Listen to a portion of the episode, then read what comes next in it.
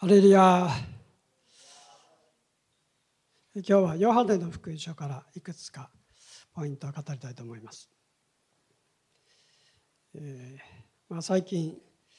私のこう一日のあ1週間のサイクルがだいぶ変わったんで、えーまあ、いろんな人と会うのでお話したりするので考えるところがありました。えーまあ、私たちのこう日常の一日一日のこの生活サイクルってね、えー、まあ、同じような繰り返しのように思いますね。一日一日の単位で見るとね。だけどもう少し長いスパンで見ると、まあ、時代とか例えば古代中世近代現代とかってなるとねものすごい長いですから全く大きな変化がありますけど。まあ、そうじゃなくてももうちょっと短いスパンで見ても結構変化があるんですよね。かなりの変化があると思います。一日一日見るとね同じように繰り返しのパターンのように一見見えるんですけど実はそうじゃない、えー、うんと短いスパンで例えば見たとしてもコロナのこの期間3年半とかね4年近くなる。この期間ってやっぱり随分変わったと思うんですよ。えー、新型コロナがわーっと吹き出す以前とねコロナ期間中の3年半とそしてまあコロナ明けって必ずしもまだ言えないかもしれませんけどまあまあ、ね、大体収束そしてコロナ禍以後って随分変わったと思うんですよ。だけどこんな短いスパンの中でもね考えてみるとコロナ以前の生活にあるいは世界のこの動きが完全に戻ったかというとそうじゃないと思います。戻ったというのは戻れない、ね、そう思うんですよね。えー、マスクがあるないとかねこれも変化かもしれませんけど考えてみれば昔から日本人はしてましたマスク風邪ひいたら。ね外国人はねほとんど珍しいからね、えー、マスクなんかしなかったでしょうけど私たちはしてましたねだからたくさんの人がしてるとか取ったとかっていうのは大した大きな変化じゃないと私は思うんですよ。一番大きな変化と私が感じるのはねそれは例えば分離とかあるいは廃止されたやめてしまったとかね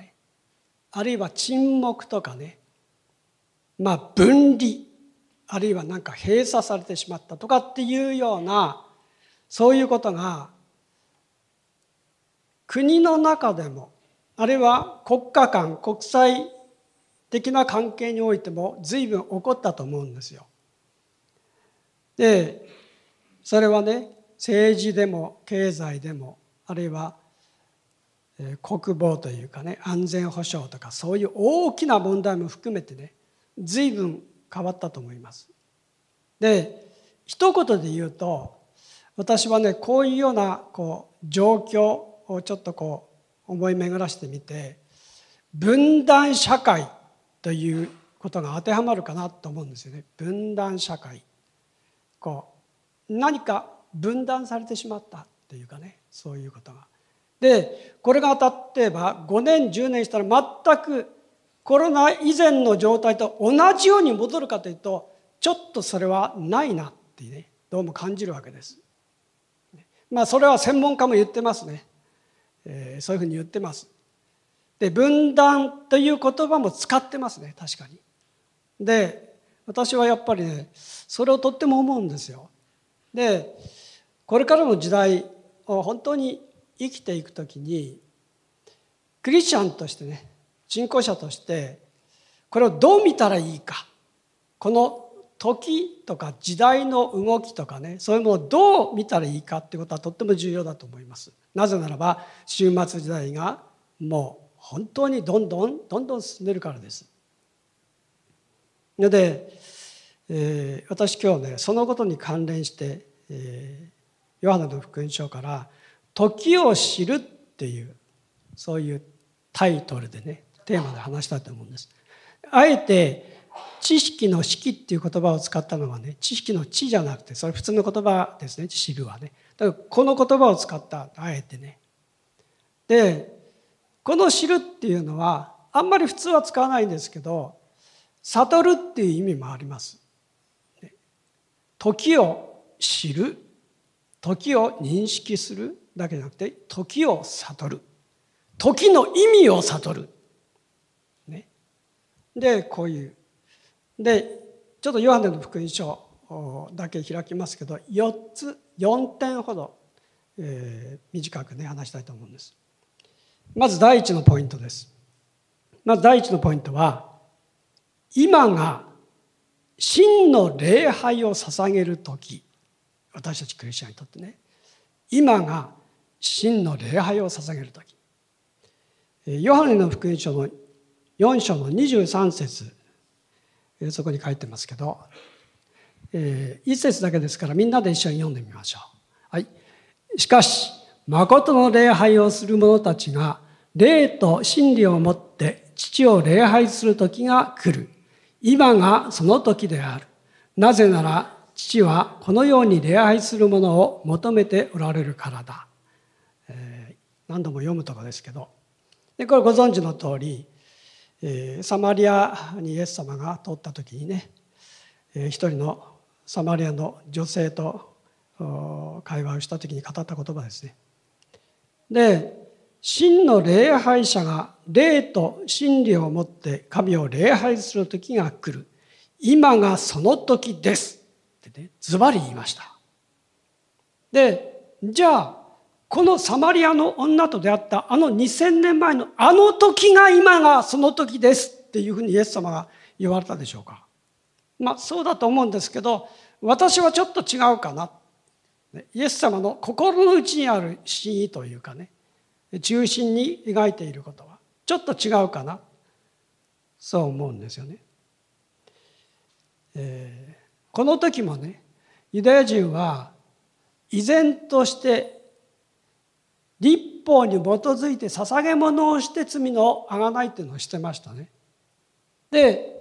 このイエス様が今この場で、えー、この状況があるこの中でもユダヤ人はそれを行っているわけです。で今の現代のこの時代もね神殿ないから捧げ物を捧げられないけど立法によって義を受ける立法の行いを追求することによって義を受けるっていうその思考パターンは何も変わらないわけですよ。でサマリアの町でしたことですからサマリア人がそこにいてそしてサマリア人っていうのはモーセ五書を信じてました。で食物規定というのがありますねユダヤ人が守ってるねこれ食べちゃいけないとかこれはいいとかってねすごく厳格だったらしいんですよサマリア人がねそれを守るのがねただサマリア人は皆さんもご存知のように、えー、アッシリア捕囚で連れて行かれてそして、えー、そこのところが空白になったんで、えー、アッシリア帝国がこのえ違法の民たちをえそこに連れてきてで残っていたユダヤ人と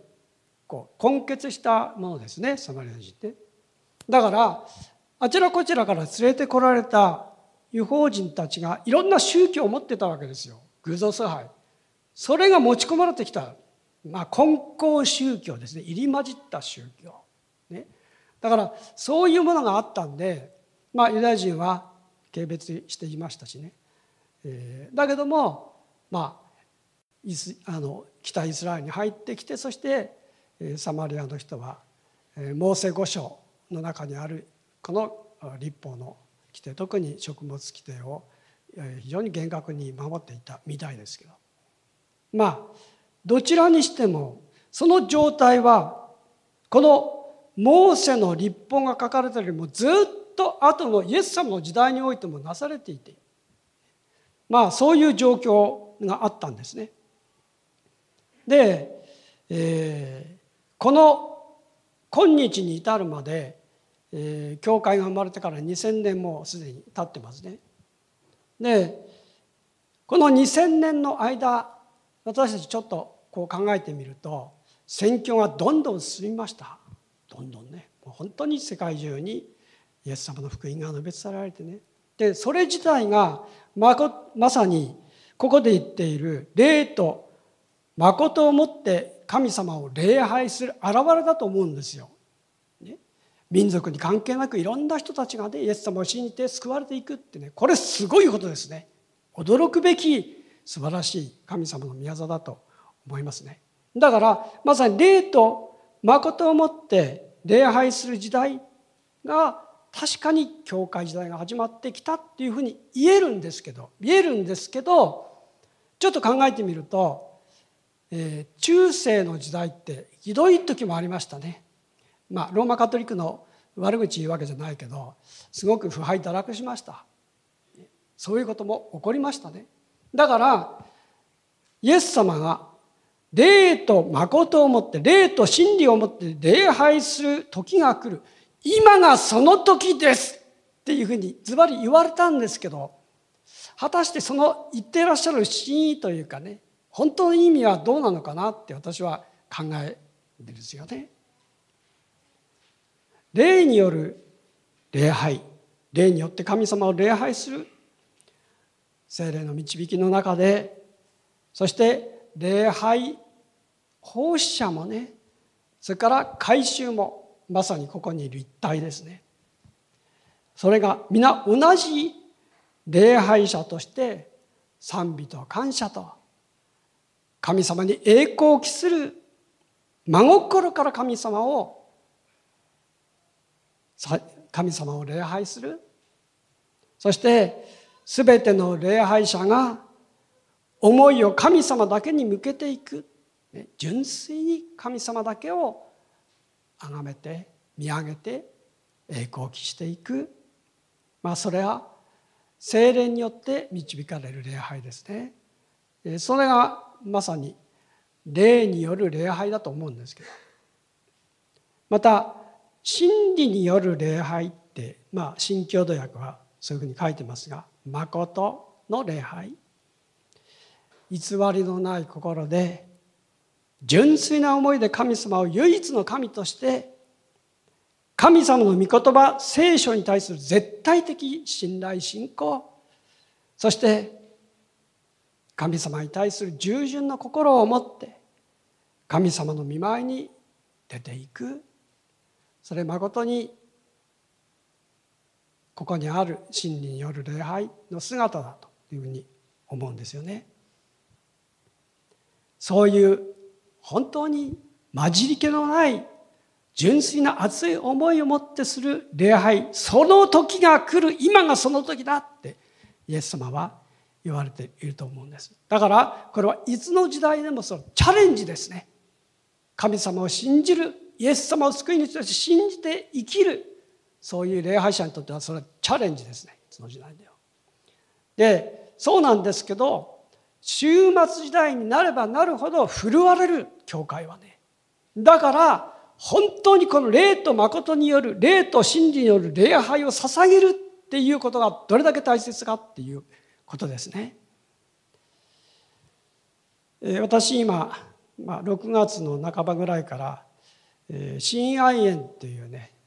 社会福祉法人に働いてんですよね。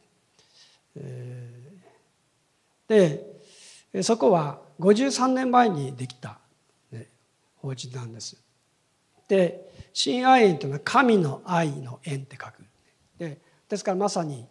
えー、クリスチャンたちがね祈りに祈って立て上げられたそういう法人なんですよ。でそれはお年寄りの施設たくさん持ってるんですよ。まあ施設だけじゃなくて事業もしてます。いろんなね事業はね。大きく丁寧の方に塊があり清田の方に塊がありってねそういうところですけど。でそれはね、えー、一日も欠かさず53年間毎朝礼拝してます。礼拝から始めるの。もちろんね介護者の人たちはね早起きていろいろ準備するからね、まあ、仕事はしてるんですけどだけどその園のその事業所とかねセンターとかそういうところの仕事の一番最初の公式的なプログラムは礼拝なんですよ。礼拝から始まっていくそれでコロナの期間はそれは外からね人々が入っていくことができなかったんで奉仕する人たちは施設の中の職員でしました礼拝。だけど礼拝は欠かさないでしてきたんですずっと。で私もその深夜園の礼拝のメッセンジャーの一人としてねたくさん先生いるんですけどメッセンジャーの一人としても10年ほど前から関わってきてねこうずっと来てた。でその礼拝のメッセージを取り継ぐ先生たちってねいろんな教派教団の先生なんですよ。もういろんな教派教団の。私みたいにねちょっとペンテコステ的なね そういう感じの人もいればカチカチの 福音派のカチカチの先生もいるし聖公会の先生もいるしねいろんな人いるんですよだけどねそれはね親愛縁が神に神の思いによって集められた人たちが立て上げられていくというこの同じスピリットそれに賛同してるわけです。で親愛縁の一番のねモットーというかねそれはサマ良きサマリア人なんですよ。で大きなね絵がそこに、えー、テイネの特別養護老人ホームに行ったら壁にこうあるんですけど良きサマリア人のスピリットを持って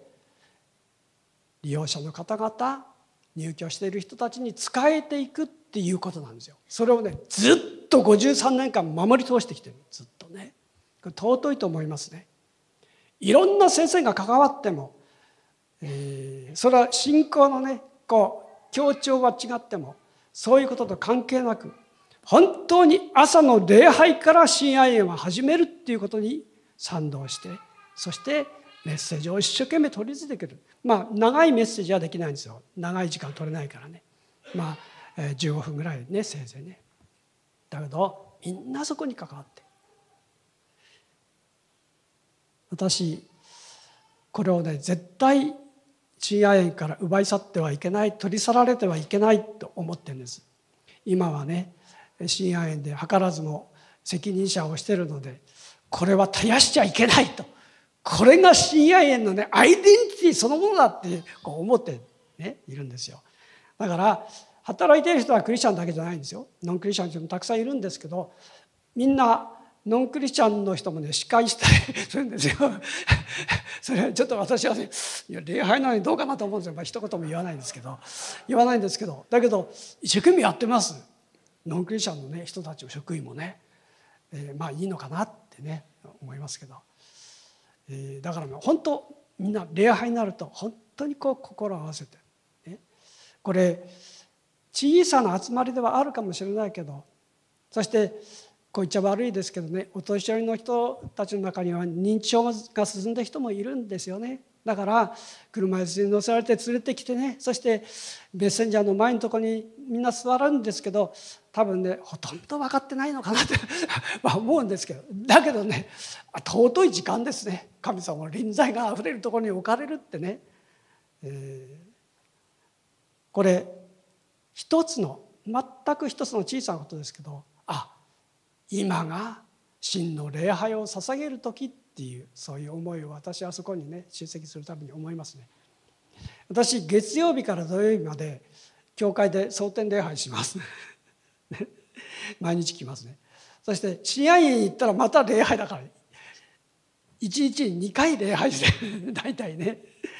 えー、いいなと思うんですよ。だからこう考えてみるとああそうか。図らずもですけど本当に神様を礼拝する場にいつも毎日こうやって集えるんだなっていうことをね改めて感謝しますね。イエス様は私たちにも言ってます。真の礼拝を捧げる時が今だってこう言ってるんですよ。だから私たちもそうあり続けたい。その思いを決して失わないようにしたい。それが一つ。二つ目。二つ目は今が収穫の時。ヨハネの福音書4章の35節、えー、読みますとこう書いてます。はいじゃあこれも読んでみましょう。はいあなた方は借り入れまでまだ4ヶ月もあると言っているではないか。私は言っておく。目を上げて畑を見るがよい。色づいて借り入れを待っている。あすすでに。まあここまででしますか、ここに、え、イエス様は「今がその時です」っていう言葉を使ってはいませんね そういうふうには言っていらっしゃいませんねだけど私はねイエス様のお気持ちを察するとお気持ちを察すると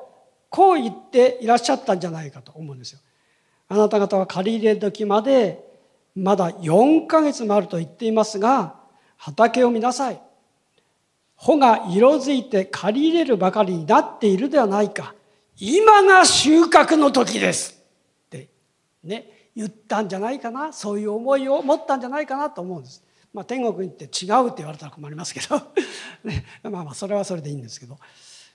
今が収穫の時ですってイエス様は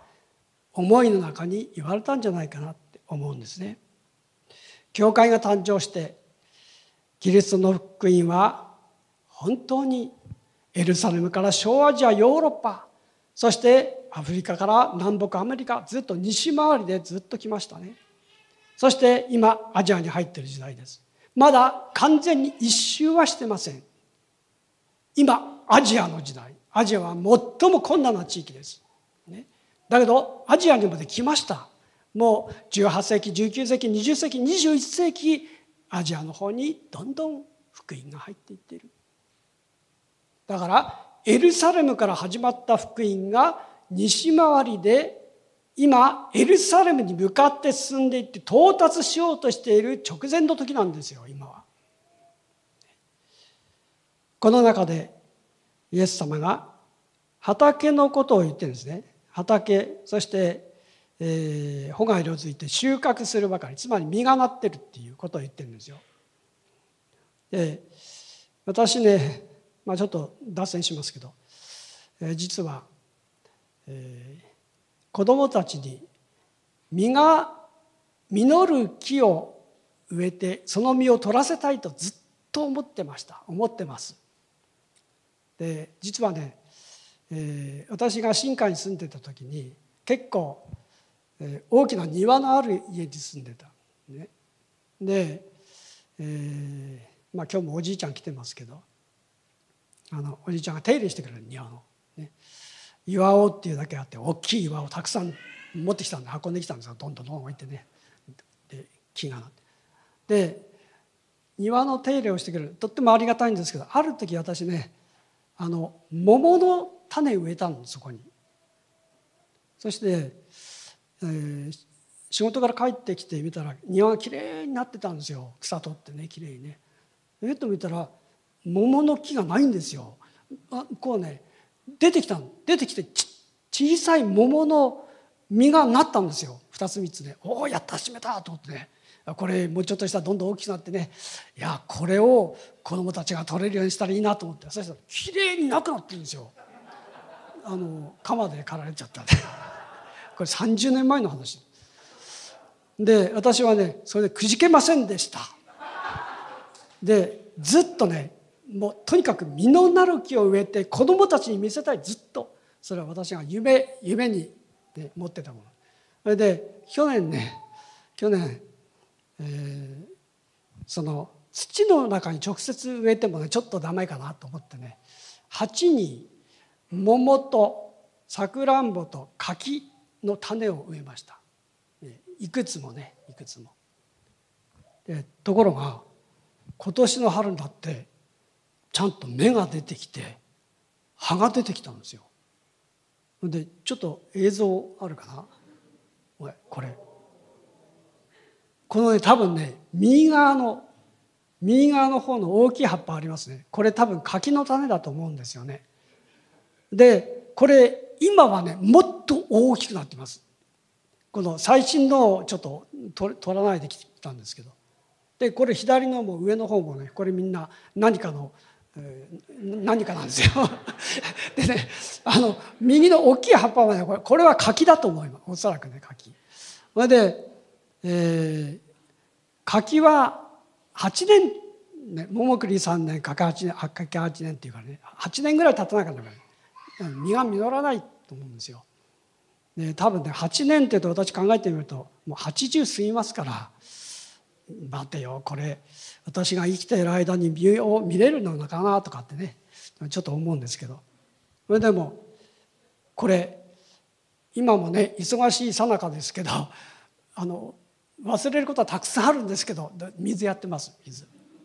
育ててます。でこれがもっと大きくなったら鉢を一回ねこの鉢大きい鉢に植え替えたんですよ。ね柿の方だと思うんですから大きくなってる。でどんどんどんどん大きくなったらしかるべきところに植えてね 田村農園とかね植えさせてもらってそして、えー、こうさくらんぼとかね柿とかでこれが大きくなって実がなったらね子供たちをね連れて行ってもらえればいいかなと私はその時は秋天国に行ってるかもしれないので誰かにこう連れてってもらったらいいかななんてねそう夢なんですよね。そう思ってるんです。でイエス様このところでねその畑の収穫のことを言ってますね。弟子たちにそう教えてるんです。畑の作物は時が来たら実をつけて収穫できるようになるでしょう。そうそのことはその原則は原理は旧霊の働きも同じように霊の収穫を見る時が来るんだって言ってるんですよ。で弟子たちはね、えー、弟子たちの思いはどうだったかというと4ヶ月もあると言っていますがって書いてる。弟子たちはそう思ってた。まだ収穫まで4ヶ月もあると思っています。言っていますが。だけど畑を見なさい。もう色づいているでしょう。実を結び収穫しても良い時期になっているでしょう。さあ今が収穫の時だ！ってねイエス様が言われたっていうことです。えー、ユダヤ人はねいろんなところに1日1年ってもし考えれば4ヶ月で30に120日だ120年 そんなスパンで考えたらまだ100年120年先の話でしょっていうところが今だってねイエス様が言われてる。私非常にチャレンジングに改めて思い直しましたねイエス様の熱い思いや期待それはこの言葉の中に私たちに語られているんですよ。あなた方はまだ3ヶ月4ヶ月先のことだと思ってるでしょう。あるいは100年120年経ったら日本がリバイバルされるでしょうと思ってるでしょう。だけど時は今だっておっしゃってるんじゃないかね、そうチャレンジです。1%の壁を破れない破れないってずっと言い続けていました。その言葉が縛ってんですよ。1%の壁を破れない。だから私たちはねそれにもう一度目が開かれなければいけない。言った言葉に拘束されてしまう。そして言い訳をします。1%しないしかいなくてもそこにいるクリスチャンたちはねみんなしっかりしてるんだみたいなね。しっかりしてる人はいますよ。しっかりしてない人もいるんですよ。だから1%の壁をどうのこうのっていう言い訳は通用しません。だからね本当に私たちはね神様が自分に対して期待を持って願いを持って私たちにチャレンジしているっていうことを受け止めなければいけない。ね、今が収穫の時。この認識をねいつも持たなければいけない。そう思いますね。だから私たちが使わされていくところところにおいてよく見たら色づいているそういう魂の葉っぱがちゃんと茂っているのが見えるはずです。そうですね。そして三つ目に今が復活の命に満たされる時ヨハネの福音書5章25節見るとこう書いてます。はっきり言っておく。死んだ者が、あ一緒に読みましょう。はっきり言っておく。死んだ者が神の子の声を聞く時が来る。今やその時である。その声を聞いた者は生きる。これは死んだ者が神の声この声を聞く時が来る。つまり生きて聞くっていうことですね。今やその時であるそう言いました、えー、これ前の方5章の最初のところから見ていくと分かるようにベテスダの池で、えー、まあほとりにいろんな病気の人が集まってその中に38年間半身不随の男の人がいてね。そして安息日にイエス様によって癒されたっていう記事のところですね。で、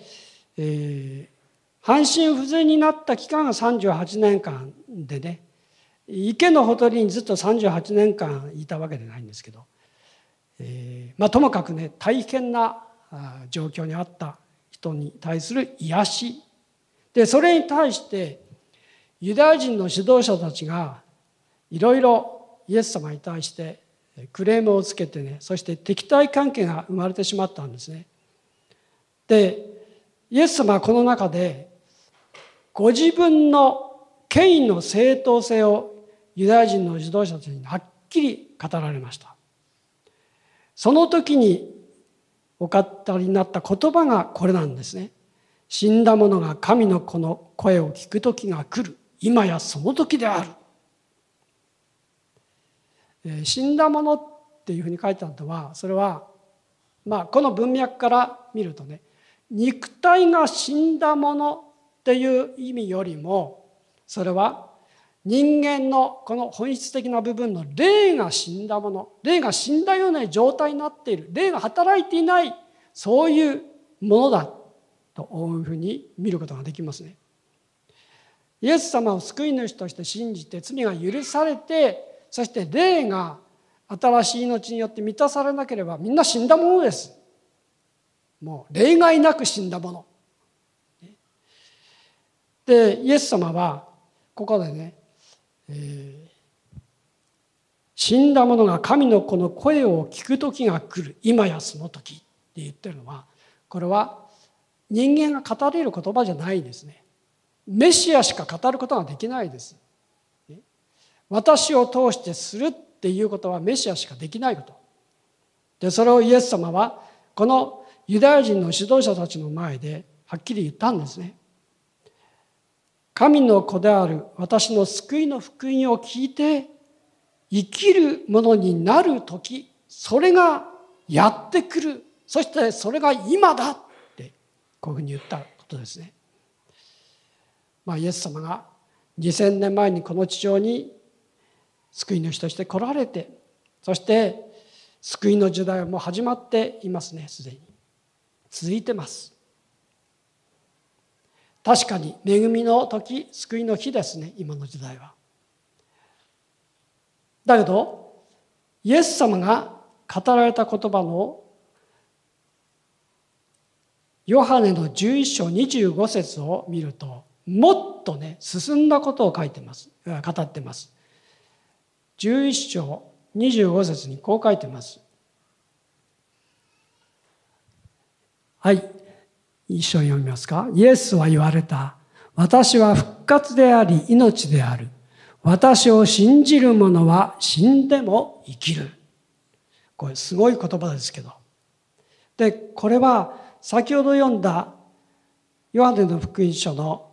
5章の25節よりももっとバージョンアップっていうかねすごい言葉なんですよね。私は復活であり命である。私を信じる者は死んでも生きる。生きていて私を信じる者は誰も決して死ぬことはない。ね、このように言われましたね。イエス様が再臨される時に墓に葬られてもう死んでしまっている生徒たちがよみがえるそういうふうに確かにテサロニケの手紙とか書いてますね。でそれだけではなくてその時にその地上にいる者たちの中で生徒たちがこの肉体の体が朽ちる体が変えられてそして永遠に生きる体に変わってそしてき上げられる。イエス様のもとに引き上げられる。とも書いてますね。死んで墓に葬られた人が生き返って。それだけでなくて次にその時に地上を歩んでいる神様を信じる人たちがこの滅んでいく肉体のままじゃなくて滅ばないもう滅びない永遠の命に満たされた体に変えられて同じように引き上げられる。って書いてます。でそれは栄華ですね。栄華って言われる、ね、栄光の体に変えられるということですけど。でこれよく考えてみるとねすごいことを語ってると思うんですよ。イエス様の再臨の時に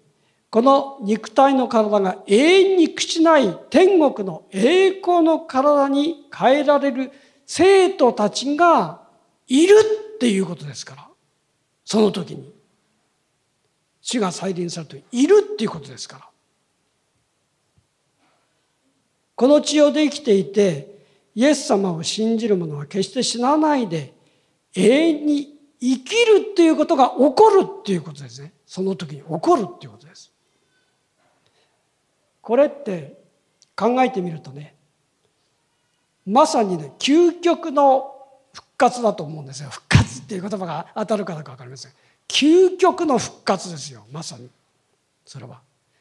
死んだ人が墓からよみがえるのもすごいけどもこの生きている人がね地上で歩んでいる人がもう決して滅びない朽ちないつまり墓に入れられる必要のない栄光の体永遠に生きる体に変えられていくっていうことは突き詰めて言えばこれは究極の復活ですね。言ってみれば。でイエス様はねさっき読んだ箇所にもおぼろげながらにそれは伺いますけどまさに今が復活の命に満たされる時それが今だって言われてるのはこれは終末時代に生きている私たちにとってはそれは本当に迫っている現実に近いこととして受け取ることができるものですね。このイエス様の時代にはそういうことは多分なかったでしょう。だけど今は主が再臨される時が本当に近づいているとすればそれはこの縄身の体を持っているものが栄光の体に変えられてもう朽ちない体に変えられてそして生きることが死なないで生きることがこう、えー、バージョンアップじゃないですけどもう質的に変わるわけですよすごいことだと思うんですよねそれが起こるんだって言ってるわけですから。で私たちねイエス様が再臨されるこの時が刻一刻近づいている今の時代っていうのはまさにまさに神様が終末時代と語っていることのいわば最終章なんですよね。私たちが生かされているこの今の時代って。その時代に生かされている生徒として私たちは今復活の命に満たされた生き方歩み方それを神様が期待しているということを受け取らなければいけない復活の命っていうのはねそれは私たちが復活の命の種を持っているっていうこととは違いますよ。復活の命っていうのは、それは復活の命を持っていることを表す、表していく。それを神様は、この終末の時代に生きている私たちに願っていることでもあるし、それをもって証ししてほしいと、ね、期待していることだと思うんですよ。だから本当にイエス様が言われているようにね復活の命に満たされたその時代に生きているものまさにあなた方は今の時代のその時に生かされているものだっていうことを本当に受け取りたい。しっかり受け取りたい。そう思いますね。そして4つ目最後短く話しますけど今がサタンに勝利する時。そうも言われました。ヨハネの福音書12章31節見るとこう書いてます。はい。今こそこの世が裁かれる時、今この世の支配者が追放されるって書いてますね。これはこういうふう、こういうことですね。今こそその時だって書いてます。何かというと、この世が裁かれる時だ。そして今、つまり今こそ、この世の支配者、つまりサタンが追放される時だって言ってるんですよ、イエス様は。これはイエス様が十字架にかかる1週間ぐらい前に弟子たちに語った言葉なんですね。つまりね、十字架にかけられる前に直前に語った言葉がこの言葉です。この世が裁かれる時が今であり、そしてこの世の支配者であるサタンが追放される時が今だってこう言ってるんですよ。だから、イエス様がかけられる十字架というのはね、サタンに負けてしまって死んでしまうという十字架じゃないんですよ。サタンを裁く時、この世を正しく裁く時、サタンをこの世から追放する時、つまりこの世の支配者としての地位を取り去って追放する、その時が今来てる。十字架は敗北じゃなくて勝利だということです。ね、十字架は敗北じゃなくて勝利なんですよ。その宣言なんです、これは。ユダヤ人はね、罪の許しを受けるためにたくさんの生贄をと捧げ続けてきましたね、神殿があった時にね。だけどそれはね、暫定的な罪の許しです。暫定的な。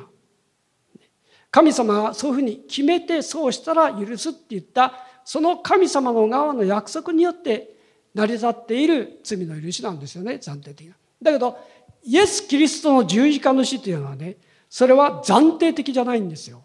もう決定的な究極的な言ってみれば神様の切り札なんですこれは。贖いの切り札。最後の手段として神様がしたことなんだから完全なんですよ。パーフェクトなんです、この贖いは。だから、十字架にかかることによって、この世を裁き、この世の支配者を追放する時が来たって言われたのは、それはイエス様の勝利の宣言なんですよ。十字架は勝利の宣言なんですよ、それは。そして、イエス様の救いに預かった者たちも同じようにその勝利に預かることができるということです。だから、このように言われたんですね十字架の1週間前にもうかかろうとするその時にイエス様はそう言われたわけです十字架が勝利ということはサタンの敗北ということです。で神様が地獄をゲヘナを作ったのはそれはサタンを滅ぼすためです。ね。それがイエス様神様の目的なんですよ。ゲヘナは私たちのために作られたものじゃないんです本来はね。サタンを滅ぼすために作ったものです。だけどどうなってるかというとサタンに心を奪われて罪を犯したアダム以来のずっとその系譜の中から神様の御国のために変えられない限りはサタンが牛耳ってるわけです。でサタンの奴隷のように縛ってるわけです。だからサタンはねできるだけ多くのサタンに組みする罪人を道連れにしたいんですよ。地獄に一緒に連れて行きたいの。道連れにしたいと思ってる。だから私たちが救われてサタンの支配から神様の側に移っていくことを妨げようとしてるわけですから。だけど私たちがイエス様の救いに預かって贖いを受けたらサタンは自分たちが自分が道連れにするその者たちを失っていきますねもう寂しい気持ちでいると思いますサタンはどんどんどんどん救われていけばいくほどね。で子分の悪霊たちと一緒にねもう嘆き悲しみながらねゲヘナで苦しんでいくという、ね、そういう運命にある。あるように願う。あるあるようにしなければならない。そうですね。どうぞこのことを覚えたいと思うんですね。ですから本当に今がサタンに勝利する時まさにそうです。私たちクリスチャンはこの地上で生きていることをね恥じず恐れず隠さず誇りを持つ。これが大事だと思うんですよね。そして本当に今がその時というこのチャレンジの言葉を私たちはしっかり受け止めて歩みたい。そう思います。お祈りします。アレルヤ主の皆を崇めます。時を知るってとっても大事だと思います。神様の時を知る。どうぞ神様。私たちがいつもそのことに心を向けて神様と共に歩んでいくことができるようにどうぞ導いてください。皆に栄光を期してイエス様のお名前を通してお祈りします。アメン。